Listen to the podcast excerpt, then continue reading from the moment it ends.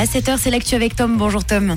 Bonjour Camille, bonjour à tous. Les femmes se mobilisent ce mercredi pour faire valoir leurs droits à l'occasion de la traditionnelle grève féministe du 14 juin.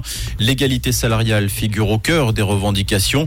Des actions auront lieu dans toutes les grandes villes de Suisse et dans de nombreuses entreprises.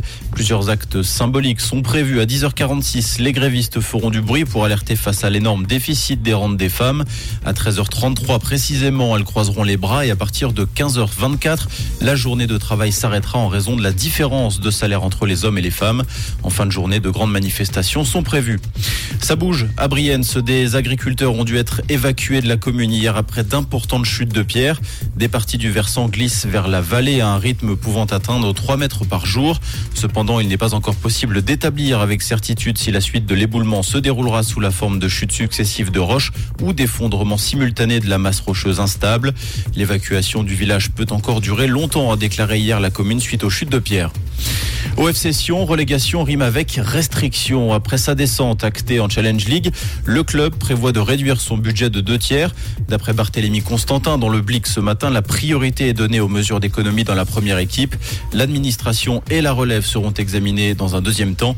Sept joueurs sont actuellement en fin de contrat. Musaraz a déjà annoncé son départ pour la Turquie. Des joueurs sous contrat pourraient également être libérés, selon le directeur sportif. Aux États-Unis, Donald Trump a plaidé non coupable dans l'affaire des documents classifiés. L'ancien président américain est visé par 37 chefs d'accusation et accusé d'avoir mis en péril la sécurité des États-Unis en conservant des documents confidentiels à son domicile. En plaidant non coupable, cela ouvre la voie à un procès. Trump qui a dénoncé un abus de pouvoir odieux et des charges fabriquées par le pouvoir démocrate. Une fusillade a éclaté dans un stand tir au Japon. Deux personnes ont été tuées et une blessée. Les faits se sont produits dans l'enceinte des forces d'autodéfense japonaises à Gifu, dans le centre du pays. Selon les médias locaux, un jeune aspirant soldat de 18 ans a été arrêté.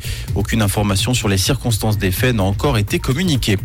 En cyclisme, le Danois Mathias Skjelmose a remporté la troisième étape du Tour de Suisse hier à Villars-sur-Olon. Il s'est du même coup emparé du maillot jaune de leader. Au général, il compte 17 secondes d'avance sur Remco Evenpool. L'étape du jour doit relier Montet à Luèche-les-Bains. Et pour ce milieu de semaine, Météo aussi s'annonce une journée bien ensoleillée. Actuellement, on a 12 degrés à Concise, à Provence et 16 degrés à Villeneuve et à Clarence avec des températures très douces pour la saison et le développement de quelques cumulus pour cet après-midi. Un très bon mercredi et bonne route à l'écoute de Rouge.